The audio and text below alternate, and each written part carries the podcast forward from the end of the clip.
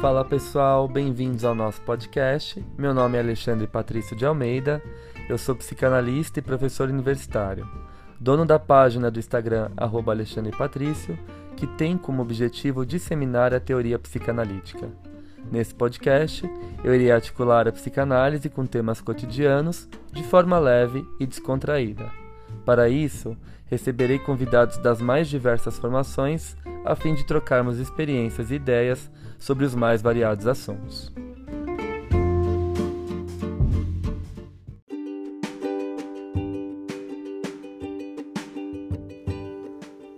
O episódio que você vai ouvir agora faz parte de uma nova série do nosso podcast, chamada Café com Klein, em que iremos discutir alguns aspectos da teoria e da clínica kleiniana.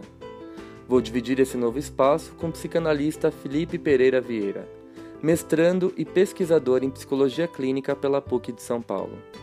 Ah, não se esqueçam de que os episódios novos dessa série saem toda sexta. Então, fiquem ligados.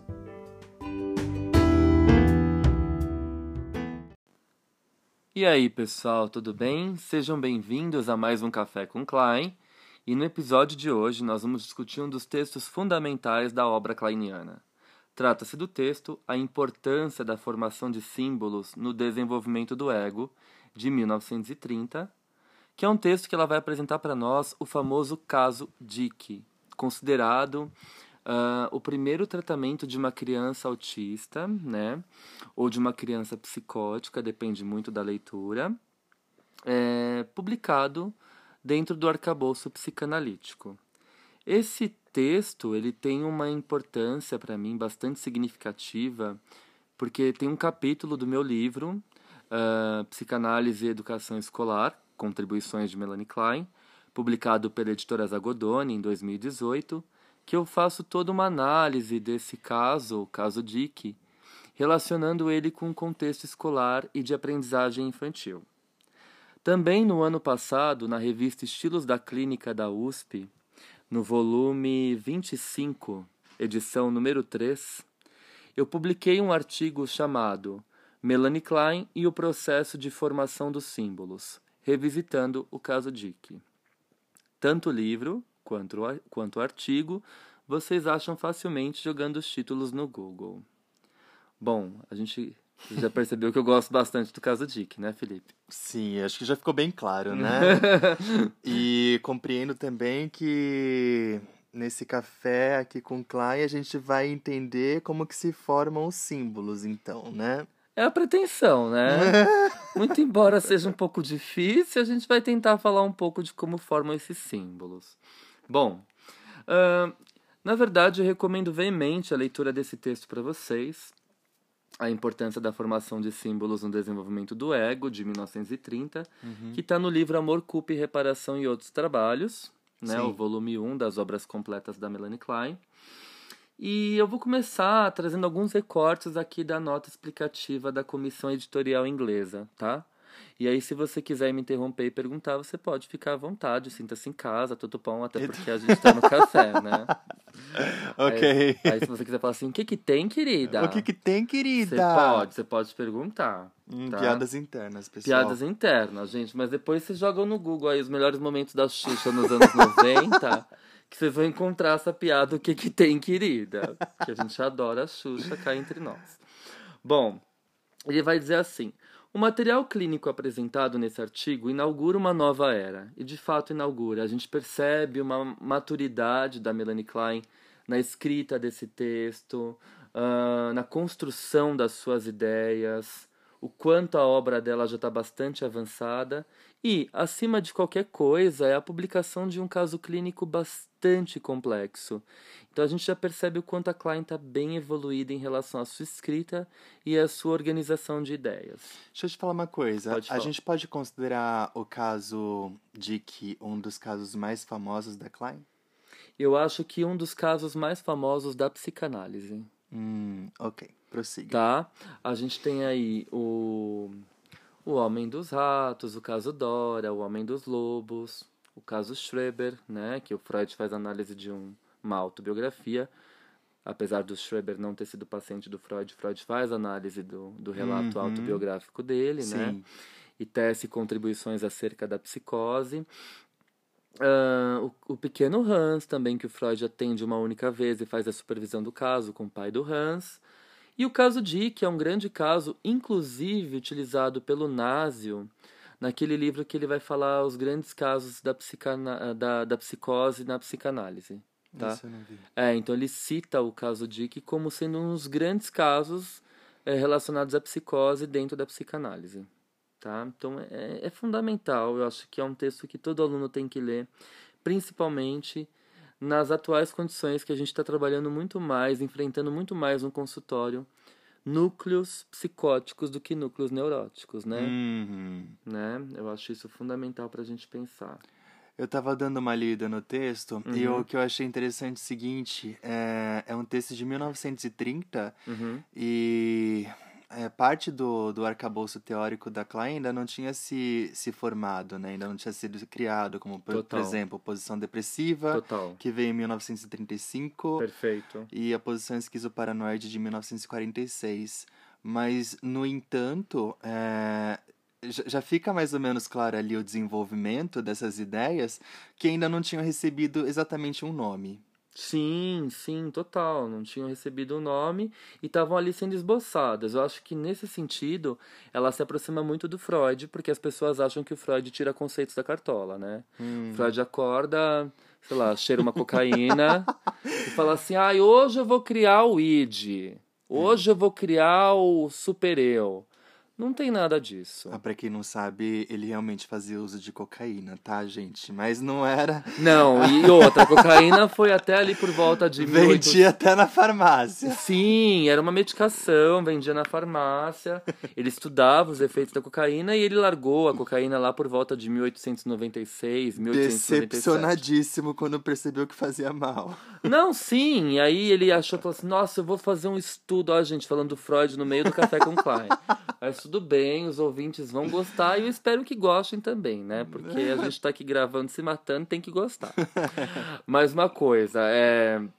O Freud, ele, ele tava, assim, apaixonadíssimo pela cocaína. Tanto que ele receita a cocaína pra Marta. Ele, ele manda pra ela via carta. Ele fala assim, olha, usa esse pó aqui que é maravilhoso, você vai adorar, você vai se sentir bem animado. Ele mandou pra Marta. Sim, sim, ele manda pra Marta, a pretendente dele de esposa, né? Nossa! Sim, e aí ele vai falar, ele vai fazer um estudo, lançar um artigo sobre a cocaína, de repente vem um outro cara e publica um estudo sobre a cocaína falando do, do poder viciante da cocaína e dos malefícios que ela causa à saúde, né? E aí ele fica todo brochado, pega, Pois é, castraram Freud. pega ranço da cocaína e nunca mais quer saber de cocaína na vida. Então esses boatos de que o Freud usava cocaína é tudo brincadeira, mentira, porque ele para lá por volta de 1895, 98 e não faz mais uso, tá? Ah, é interessante nesse sentido a gente ler algumas biografias do Freud, né? Eu recomendo a do Peter Gay e recomendo também da Elizabeth Rudinesco. Duas biografias com muita propriedade histórica. Tá, você já falou aí do, do ano, 1898, né? Uhum. Ou seja, antes da interpretação dos sonhos, sim, né? sim, sim. Mas já tinha ali o estudo sobre, ah, sobre a histeria, né? Isso, Então. sim. Mas enfim, vamos trazer a Klein de volta. Vamos, vamos deixar essas dúvidas depois e a gente trabalha isso para um capítulo depois. Bom, em termos históricos, esse é o primeiro relato publicado da análise de uma criança psicótica, onde fica claro que é possível estabelecer um contato analítico e despertar o desenvolvimento mesmo ah, quando a criança não tem fala ou demonstra nenhuma emoção perceptível e apenas traz com ela um, um simbolismo rudimentar. Então, o que, que a gente está querendo dizer? É um artigo inovador porque o Freud ele era bem claro. Ele falava assim: a psicanálise não funciona para psicóticos, né? Ela só funciona para neuróticos e ponto final. E a Melanie Klein vem e trata de uma criança psicótica, né? Hoje existe uma grande um grande impasse, uma grande discussão em relação a esse diagnóstico. Era uma psicose infantil, era um autismo. Ah, existem aí profissionais, pesquisadores que colocam o autismo como uma quarta estrutura, né? Hum. Separada da neurose, da psicose, da perversão. O autismo entraria aí como uma quarta estrutura. Enfim, mas isso é uma questão para a gente debater depois também. Uhum. Uh, Melanie Klein já se convencera da ocorrência da psicose na infância há vários anos. Seus trabalhos anteriores contêm certas passagens que descrevem a maneira como a esquizofrenia se manifesta nas crianças, as brincadeiras típicas da criança psicótica e a natureza do superego na psicose. Vamos lembrar que a Klein defende a existência de um superego precoce, arcaico, primitivo, que é resultante das projeções sádico-anais uh, e sádico-uretrais. Então a criança projeta a sua destrutividade, a sua agressividade no mundo. Esse mundo fica manchado por essas projeções e isso retorna para a criança pela via da introjeção. Uhum. Então a, é, isso vai formando ali o núcleo de um superego hum, tirânico. Eu gosto muito de uma metáfora, eu viajei agora, mas acho que a viagem vai fazer sentido. Dentro da história do Harry Potter, a gente tem. Foi longe, hein? Sim, sim. Até porque eu tava assistindo Harry Potter no feriado, sim. né? Então, uh, dentro da história do Harry Potter, a gente tem a figura dos dementadores. E os dementadores são aqueles aquelas entidades fantasmagóricas que sugam seu ectoplasma. É, que sugam a sua energia vital, uhum. né? E elas se alimentam do quê? Do seu medo. Hum, certo. Então, eu fico imaginando que o superego arcaico, ele se alimenta desse medo, do medo das projeções más que você lança no ambiente e que retornam para você e que fazem esse superego arcaico, tirânico, ser cada vez mais forte. Então, por exemplo, se você guarda essa destrutividade, lança ela para o mundo, de repente você vai apresentar um trabalho na faculdade, você se treme todo bem aqui, da cabeça aos pés, né? E você tem medo de apresentar um trabalho porque aquele superego tirânico está bastante alimentado e engrandecido. Você está me cutucando. achei pessoal, apaga. então, achei ofensivo, apaga. Mas é bem isso, sabe? Eu acho que o superego tirânico ele é alimentado, na visão da Klein, por essas projeções né, sádicas, agressivas, e ela vai formando essa, essas projeções elas vão formando ali o núcleo desse superego arcaico. Por isso que a criança tem muito medo. Quanto mais destrutiva a criança, mais medo ela vai ter de ficar sozinha no quarto. Uhum. Mãe, tô gritando, não quero ficar no meu quarto. Tem um, um monstro embaixo da minha cama. E não, ai, aí vem aquela explicação óbvia. Ai, tá querendo chamar atenção para dormir na cama dos pais. Não é só isso, Hum, hum. né?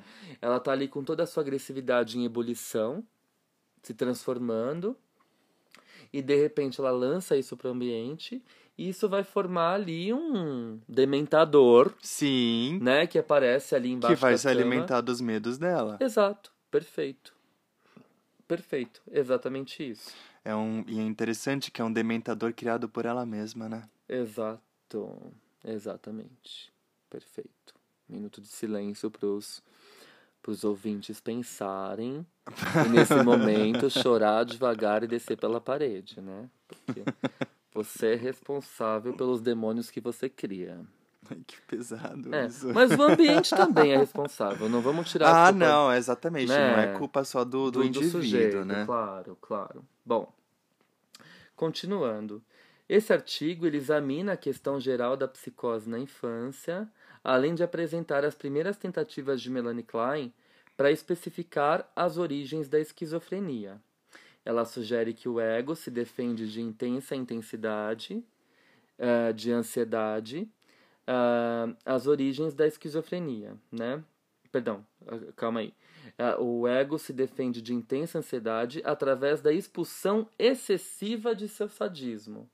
Então, o ego, para se defender dessa ansiedade, ele projeta aquelas partes que ele não tolera nele, né? Uhum. Ele projeta os seus impulsos sádicos, como a gente acabou de falar. Desse modo, não resta nenhuma experiência de ansiedade, nenhuma exploração do mundo, nem a formação dos símbolos. Consequentemente, o desenvolvimento normal é interrompido.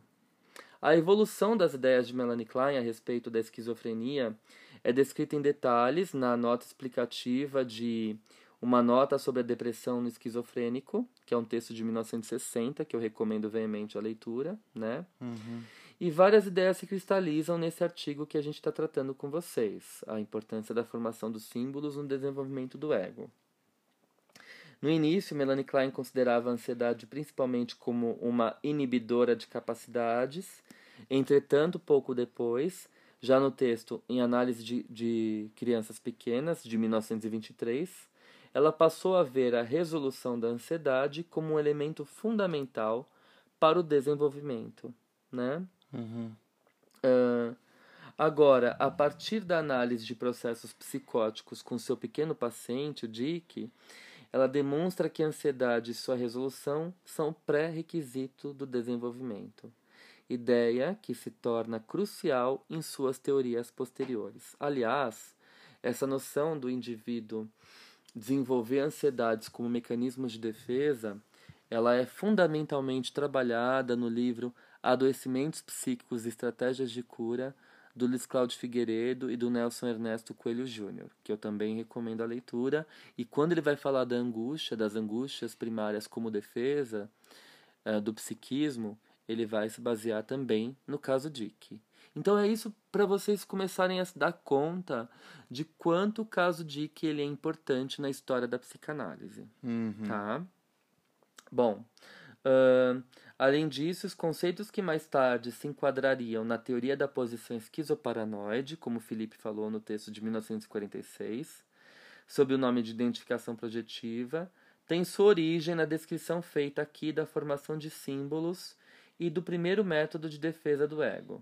Melanie Klein demonstra que os primeiros modos de formação de símbolos, equações simbólicas e identificações formam o fundamento da relação com o mundo externo.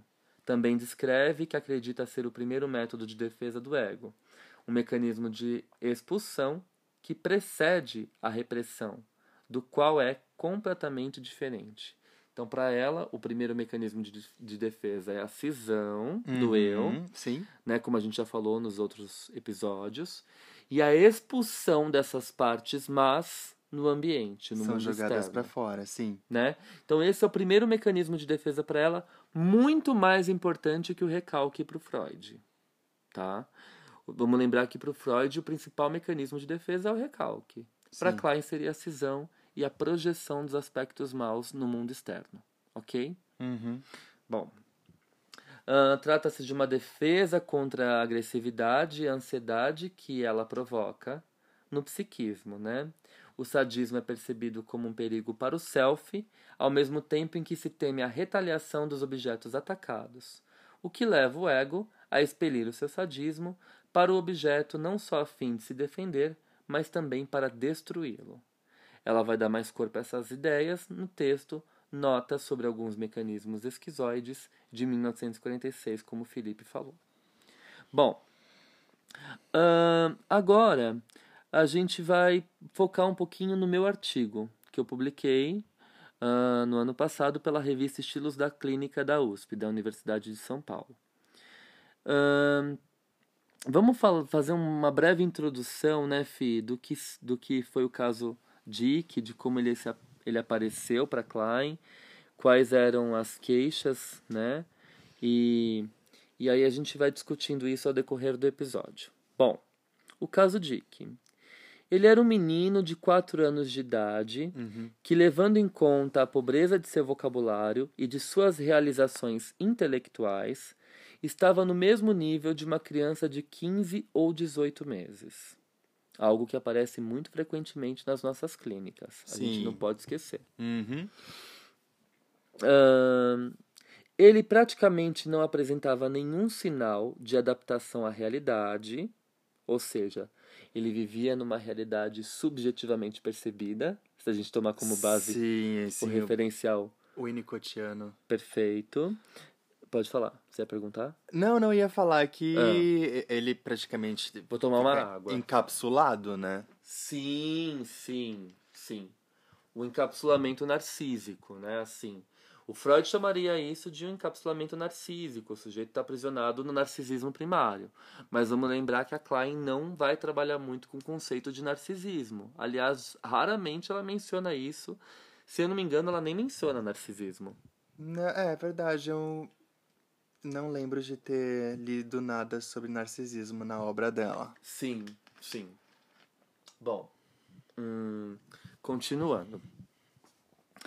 Ela fala assim, né? Uh, ele não apresentava nenhum sinal de adaptação à realidade, nem de ter estabelecido relações emocionais com seu ambiente.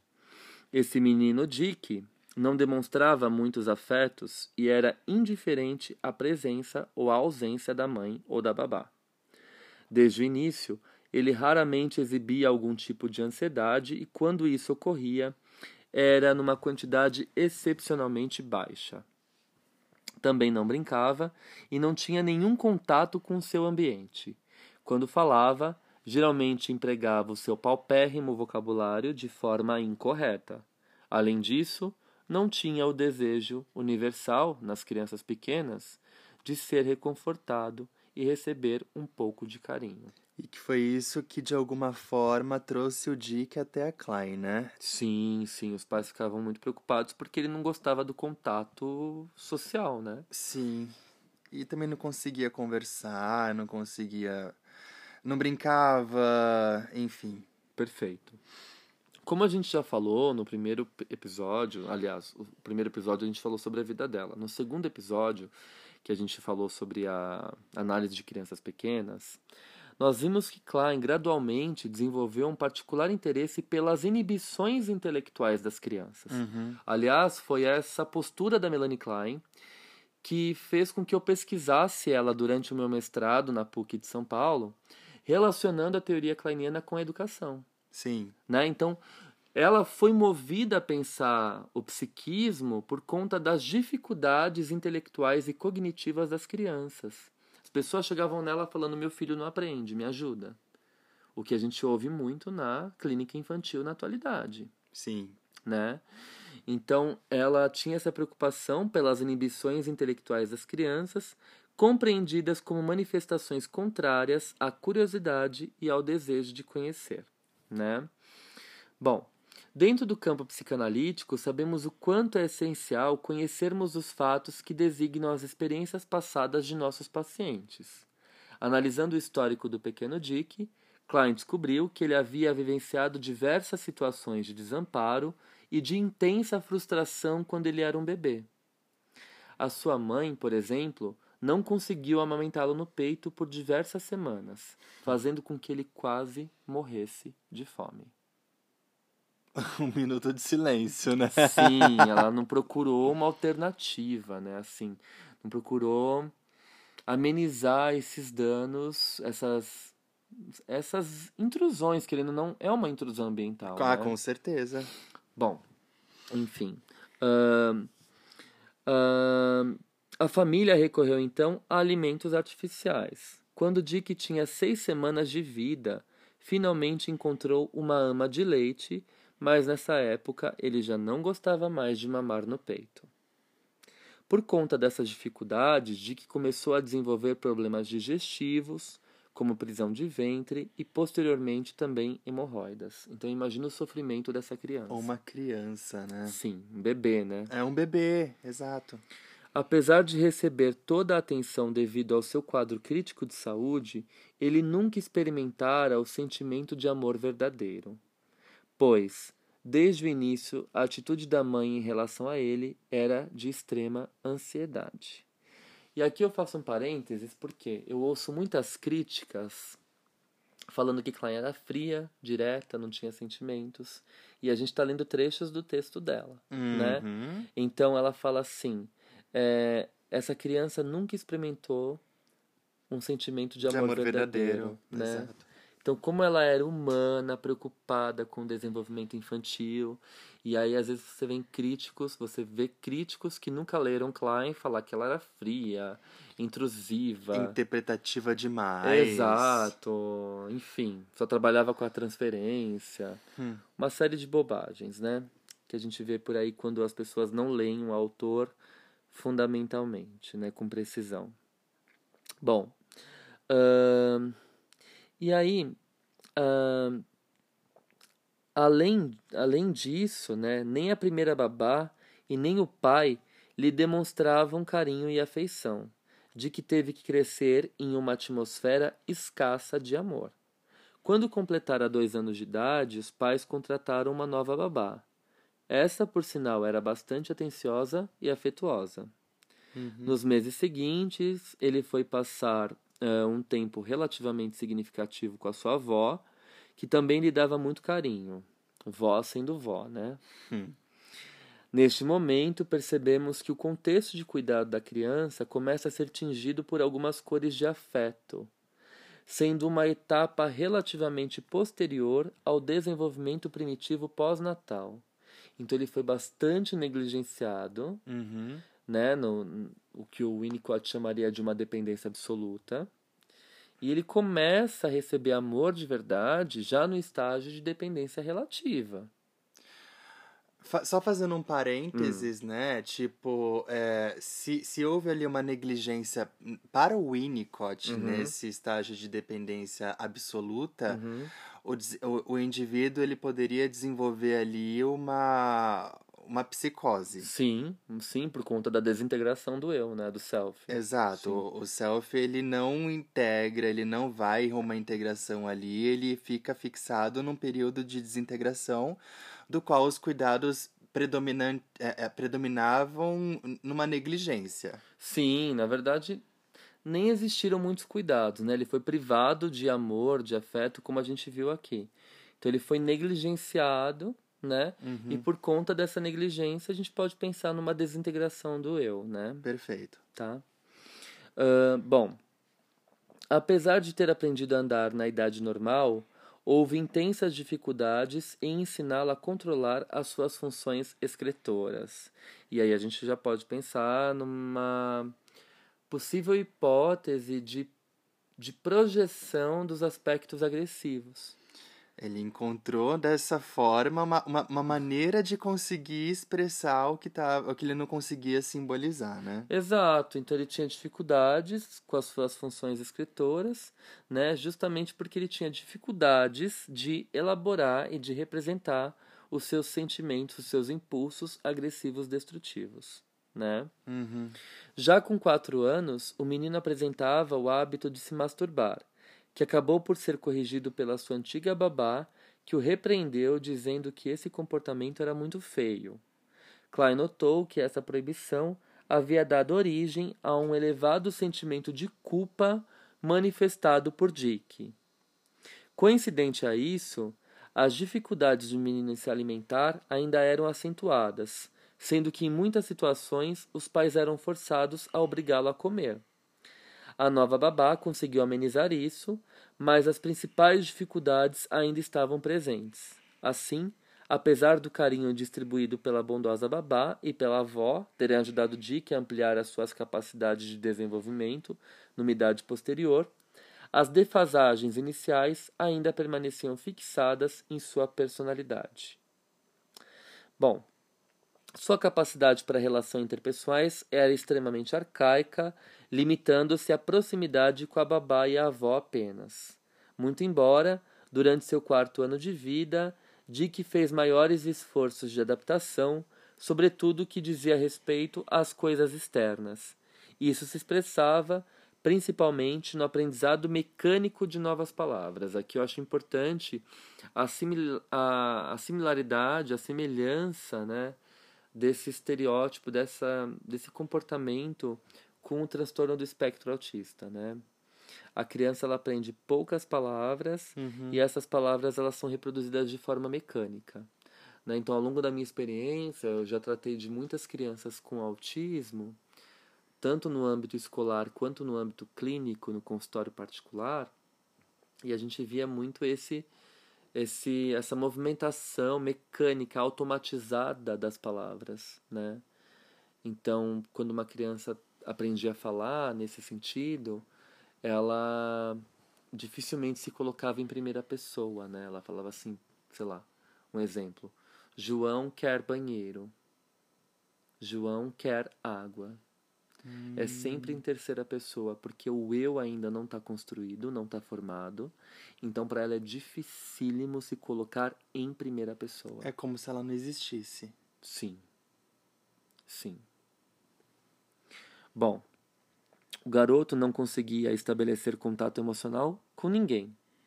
Fator que levou Melanie Klein a afirmar que nem a afeição da babá nem a da avó puderam acionar a relação de objeto que ainda estava ausente no menino.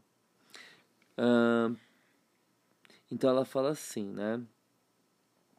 De acordo com as fantasias ou teorias sexuais mais iniciais da criança a respeito do coito entre os pais, o pênis do pai ou seu corpo inteiro se incorpora à mãe durante o ato sexual. Assim, os ataques sádicos da criança têm como objetivo tanto o pai quanto a mãe, que são mordidos, despedaçados, cortados ou esmagados na fantasia. Os ataques dão origem à ansiedade de que o indivíduo seja punido pelos pais em conjunto. Essa ansiedade também é internalizada em consequência da introjeção dos objetos, e assim já é dirigida para o superego primitivo, né, o dementador que vai sendo alimentado. Ou seja, mais sofrimento mais sofrimento, mais angústia persecutória. Mais repressão. Na verdade, eu nem diria repressão ainda. Eu diria essa cisão, né? essa excisão desses aspectos maus que retornam para o sujeito de forma persecutória. Né? Certo. Né? Bom, minha experiência mostra, a Melanie Klein falando ainda, que essas situações de ansiedade nas fases iniciais do desenvolvimento mental são as mais profundas e poderosas. O excesso de sadismo dá origem à ansiedade e põe em movimento os métodos de defesa mais arcaicos do ego. Na visão da Klein, o sadismo é uma grande é, fonte de perigo, não só porque é por meio dele que vão se originar as ansiedades primitivas, mas também porque o bebê acredita que as armas empregadas para destruir o objeto externo irão se voltar contra si mesmo. Uhum. Então, tudo aquilo que eu projeto de mal. Você introjeta. Exato. O objeto que foi alvo dos ataques sádicos se torna então uma figura ameaçadora, porque o indivíduo teme sofrer dele os ataques semelhantes como uma espécie de retaliação. Né?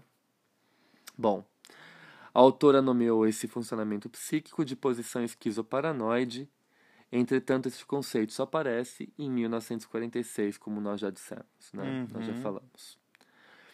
A partir dessa hipótese, Klein nos mostra a possibilidade da existência de uma suposta relação de objeto interna.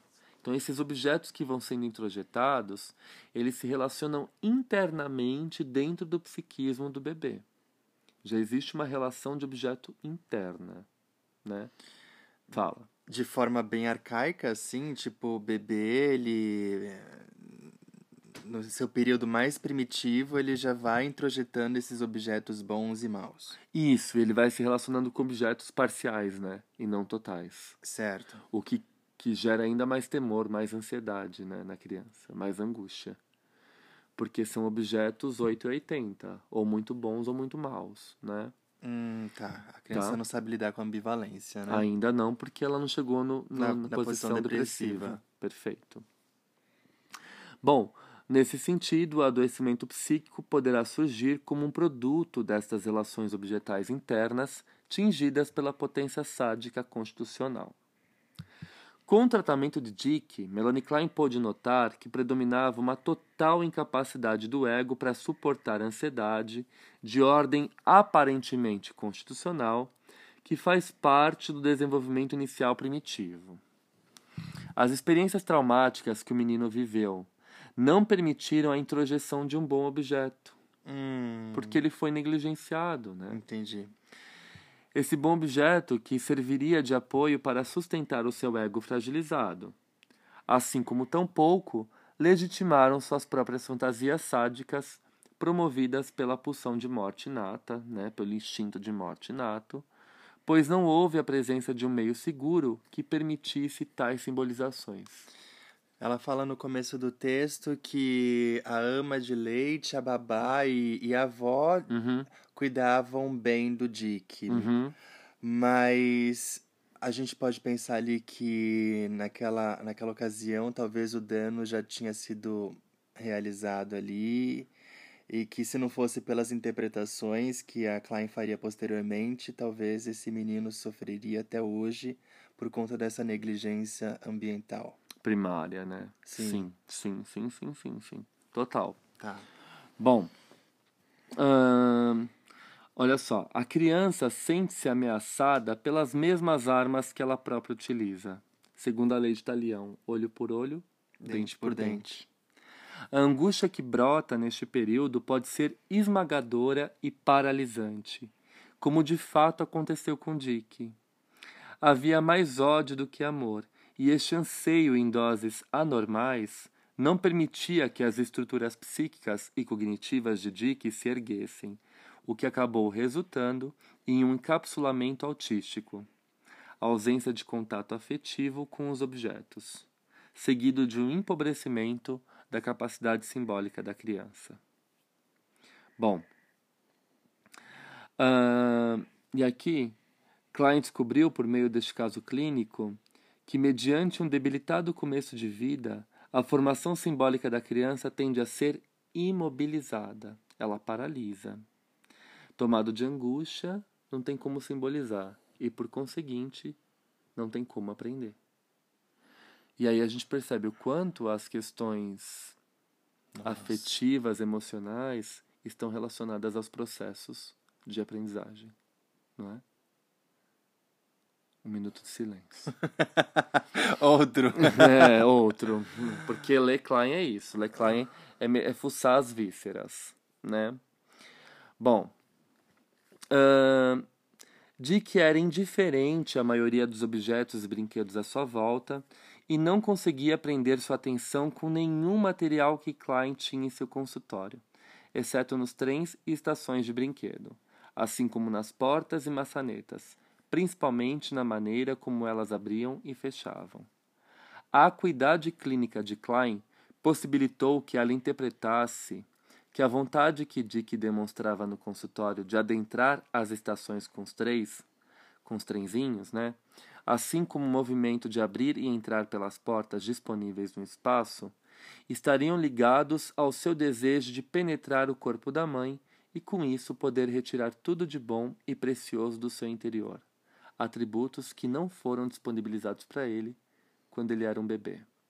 Essa é uma citação do meu livro, que de novo eu vou fazer um merchan, para que ele se esgote logo, para que a gente lance uma segunda edição revisada e ampliada. Mas ele já não tá esgotado? No site da editora Zagodona ele já esgotou, mas ainda tem alguns disponíveis na Amazon. Então vamos comprar os livros tudo, gente, para ter uma edição ampliada e revisada, pra gente fazer uma segunda edição. Parênteses aqui. Bom, Dick estava soterrado por seus desejos agressivos, ao mesmo tempo em que esses desejos eram encarados como aterrorizantes por seu ego fragilizado.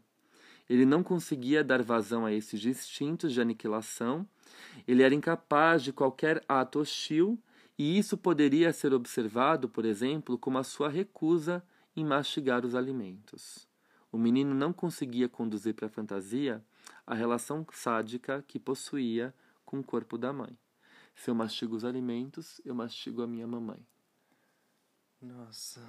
Então, toda essa agressividade Volta se- pra ele. E- exato, e volta pra ele por quê? Porque ele foi negligenciado. Sim, Né? eu acho que o papel da mãe ali naquele início de vida era ser totalmente devotada ao bebê, né? E- Uhum. E, no entanto, no caso do Dick, foi totalmente o contrário. Ele foi negligenciado de todas as formas possíveis. Ele chegou a, a, a experimentar um colapso. Sim, total. Se a gente for relacionar essa leitura com o arcabouço winnicottiano, a gente pode pensar no fear of breakdown, né? Sim. Ele sente o colapso e muito provavelmente, se ele não tivesse sido tratado, Pois né? é, e ele se, se encapsula realmente para se proteger de mais ameaças, né, de alguma forma. tanto internas quanto externas. Sim. Olha que curioso isso. E o quanto isso amplia a dimensão da nossa discussão. Verdade. né? Bom, as inibições de Dick foram um grande empecilho para a atividade clínica de Melanie Klein. Ela diz assim: A dificuldade extraordinária que fui obrigada a enfrentar durante a análise não era resultado da falha imperfeita do Dick. Na técnica do brincar, que acompanha as representações simbólicas da criança, e dá acesso à sua ansiedade e sentimento de culpa, podemos dispensar, em grande parte, as associações verbais. Contudo, essa técnica não se limita à análise da brincadeira da criança. Nosso material pode ser retirado do simbolismo, revelado pelos detalhes de seu comportamento geral. No caso de Dick, porém, o simbolismo não tinha se desenvolvido. Fecha a citação. Então o que ela fazia era analisar esse abrir e fechar as maçanetas ali, as portas. E a brincadeira com o trem, tudo. Que ela tinha ao alcance dela, né? Ela fez das tripas ao cora o coração para poder interpretar. Entender o mundo interno do Dick. Fantástico. O que faz o Lacan falar no seminário 1, que ele faz toda uma análise do caso Dick, da Klein. Aliás, o Lacan tem uma, uma relação de inveja e gratidão com a Melanie Klein. Eu ia falar a mesma coisa. ele tem uma relação de inveja e gratidão com a Melanie Klein. E o seminário 1 dele é todo dedicado ao caso Dick. E ele fala assim: a Klein enfiou símbolo goela abaixo do Dick. Ele não simbolizava e ela enfiou símbolo goela abaixo. Ela o... simbolizou por ele, né? E com ele, né? O que acabou dando certo. Vamos lá, só contar esse trecho pro pessoal. Para nossa autora, o sadismo está diretamente ligado à constituição da realidade e ao simbolismo. Isso porque a criança, ao criar a realidade, ou seja, simbolizá-la, tem que, paradoxalmente, destruí-la, atacá-la em suas fantasias. São essas fantasias sádicas que constituem a primeira relação com o mundo externo e se acham na base do processo de sublimação. Como poderia então ser possível analisar uma criança que não demonstrava essa capacidade? Klein arriscou a tentativa de oferecer à criança um auxílio neste processo. Ela interpretava o pouco que Dick fazia, com os trens e as maçanetas do consultório, atribuindo um significado às suas ações. Ela, ela simbolizava por e, consecutivamente, com ele. Uhum. E aí eu cito um trechinho do texto da Klein. Ela fala assim: na primeira vez que ele veio ao meu consultório, Dick não demonstrou nenhum tipo de afeto quando a babá o entregou a mim. Quando lhe mostrei os brinquedos que tinha preparado, o menino olhou para ele sem o menor interesse. Peguei um trem grande e o coloquei ao lado de outro trem menor, chamando-os de trem papai e trem Dick. Então ele pegou o trem chamado Dick empurrou até a janela e disse: Estação. E eu expliquei: A estação é a mamãe. O Dick está entrando na mamãe. Ele largou o trem, correu para o espaço entre a porta de fora e a porta interior do consultório, fechou-se lá dentro e disse: Escuro. E saiu correndo na mesma hora. Então eu lhe expliquei: É escuro dentro da mamãe o Dick está dentro da mamãe escura. Como é que pode isso? ela tinha uma mega sensibilidade. Gente, mas né? ela sabia exatamente para onde que ela estava caminhando, né? Muito. O que que ela queria extrair dessa, dessa interpretação. Sim, fantástico. Sim, eu acho que por isso que é uma leitura que nos questiona, nos provoca. Sim, né? deve ter pensado assim, bom, alguma coisa aconteceu na vida primitiva dessa criança. Uhum. Ela não pôde expressar essa agressividade de alguma forma. E a gente vai fazer isso aqui agora. Vamos fazer essa criança sentir raiva. Sim, exatamente, perfeito.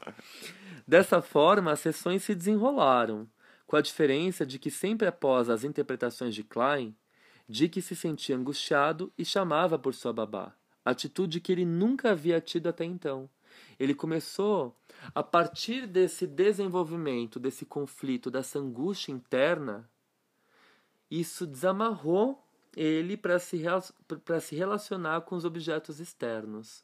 Então, pela primeira vez, ele se sente angustiado, vai atrás e chama a babá, que é um objeto real. Interessante que com essa cutucada é como se ela tivesse desatado um nó desse mundo interno e, e ela meio que libertou o Dick para para fazer alguma relação ali com, com o objeto externo, né? Tipo, ele vai em busca da babá, ele, ele chama por ela. Perfeito. Né? E Perfeito. tipo, ele meio que começa a sentir essa realidade objetivamente percebida. Ele sai dessa realidade subjetivamente subjetivamente percebida, né? Perfeito. Na terceira sessão, logo após uma interpretação, Dick teve um acesso de ansiedade, se escondeu atrás de uma cômoda que havia no consultório e, pela primeira vez de dentro do seu esconderijo, ele gritou pelo nome de Melanie Klein. O modo como começou a chamar repetidas vezes pela babá demonstrava sua insegurança, o desamparo e a apreensão, sentimentos inéditos que nunca haviam sido apresentados por ele. Além disso, quando esta terceira sessão acabou, ele correu de encontro aos braços de sua babá com uma alegria que jamais exprimira antes. Durante esta mesma sessão, Dick também tinha se interessado pelos brinquedos e pelas brincadeiras realizadas, e manifestou com evidência as suas tendências agressivas. Aí começou a colocar para fora tudo que estava preso no mundo interno. Ela desatou um nó de verdade. Sim. Aí ele cortou, quebrou, desmontou e atirou no chão diversos brinquedos. E ela foi deixando, né? É, isso que eu falo, né? A escola, por exemplo, é feita para criança brincar de polícia e ladrão. Pra ela pegar a arma de brinquedo e sair matando todo mundo. É verdade, né? Não é? não ser castrado o tempo todo falando que isso é uma coisa feia. Exato. No brincar não tem limites. A criança pode Pois é. fantasiar, imaginar, sabe?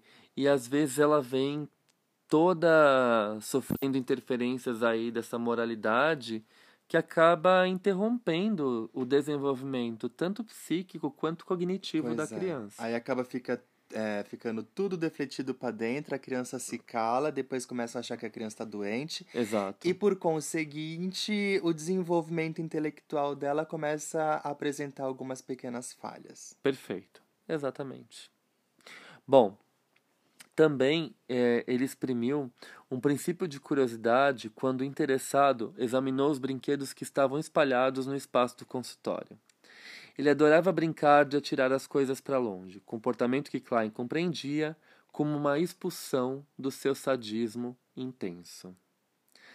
Na análise de Dick, consegui ter acesso ao inconsciente do menino ao entrar em contato com os rudimentos de fantasia e formação de símbolos que ele apresentava, ela nos diz. Continuando a citação. O resultado foi uma diminuição de sua ansiedade latente, o que tornou possível que parte dessa ansiedade se manifestasse. Isso significava, porém, que a elaboração da ansiedade estava partindo do estabelecimento de uma relação simbólica com as coisas e os objetos. Ele finalmente começou a simbolizar, né? Exato, ela desamarra aquele nó da angústia interna, dos Uhum. objetos internos, daqueles dementadores que estão sugando toda a energia dele. E ela solta ele, ela lança ali um Spectro Patronum. e ela solta ele para se relacionar com o mundo, né? Isso é, isso é muito metafórico, é muito simbólico, é muito sutil e é muito clínico. Por isso que eu sempre falo que a clínica é soberana. Não se trata aqui de enfiar a teoria goela abaixo. Mas a gente está falando de uma autora que começa a construir o seu arcabouço teórico a partir de sua experiência clínica. O que, infelizmente, muitos clarinianos não fizeram. Os clarinianos começaram a pegar os conceitos da Klein, ah, posição depressiva, inveja, posição esquizoparanoide, e enfiar tudo isso goela abaixo dos pacientes, o que dá muito errado, né? Enfim. E a gente vê isso não só com os kleinianos, né? Com outros ianos também, né? É bem assustador, né? Sim, a clínica é soberana e a clínica aponta para onde nós, devo, nós devemos buscar conhecimento, pesquisar, buscar tipos de intervenção e por aí vai, né? Mediante tais dificuldades enfrentadas na análise dessa criança, Klein foi buscando tentar acessar o seu inconsciente por meio das interpretações, que visava diminuir as angústias até abrir caminho para o seu desenvolvimento. Ah, no caso de Dick, assim como em qualquer outro, o acesso ao inconsciente só podia ser obtido, é claro, através do ego. O que ela quer dizer, no entanto, é que o processo analítico de Dick não foi baseado em sugestões ou condutas normativas, mas consistiu em traduzir as angústias que emergiam de um psiquismo em pleno sofrimento. Hum. A cada interpretação, Klein acompanhava o desenvolvimento de seu paciente, o que, de certo modo, serviu como uma espécie de orientação e direcionamento para suas intervenções, um olhar imprescindível sobre o fenômeno que se manifesta no território clínico, guiado sempre pelo tempo do paciente, na medida em que ele responde à prática do analista. No decorrer do tratamento, Dick passou a se lembrar das palavras, de seus significados, aprender palavras novas, do seu uso correto, expandindo sua capacidade de comunicação. Ao longo dos meses, Klein destaca que a atitude do menino para com a mãe e a babá se tornou afetuosa e normal, e o desejo de se fazer entender, que antes era ausente, agora se apresentava com evidência. Dick fazia grandes esforços para se comunicar com seu vocabulário, ainda que limitado, mas que ele vinha dedicamente procurando ampliar com bons resultados.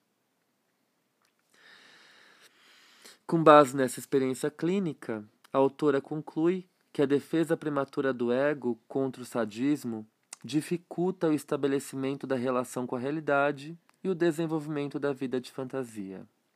Quando o meio não é capaz de sustentar ou suportar os impulsos destrutivos do bebê, estes impulsos, além de serem reprimidos, retornam para a criança, tomando conta de seus espaços psíquicos, comprometendo então o processo de simbolização. Isso é importantíssimo. Muito.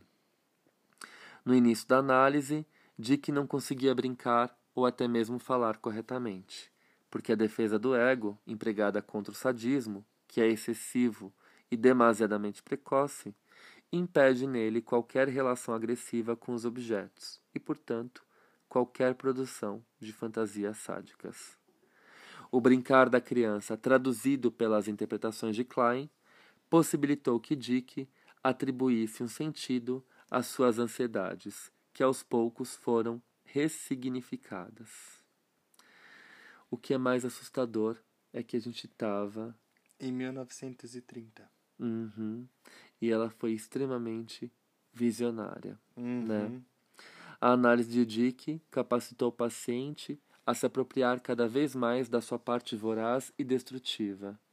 Isso induziu o estabelecimento de uma relação mais real com a analista, uma diminuição da perseguição interna e um fortalecimento do seu ego, levando à capacidade de simbolizar o sadismo que o aprisionava. A conduta de Klein nos mostra, portanto, que precisamos aceitar os desafios que o trabalho clínico nos impõe, aprendendo a lidar com o difícil, com o imprevisto e com o adverso, sobretudo aprendendo a lidar com o ser humano em suas mais variadas dimensões.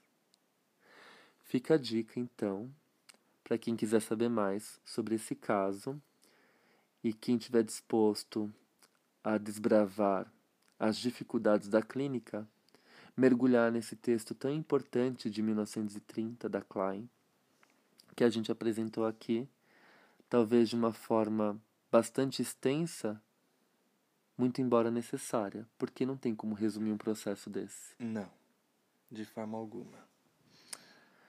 Bom, gente, eu acho que é só. Você tem alguma coisa para falar, Fi? Ah, eu teria muitas coisas para falar. eu vi que você tá aí num estado meio catatônico. Você tá, tá passada? Eu tô, tô meio que em choque aqui. É. Mas. Mas tô bem. Tô bem. Já passou.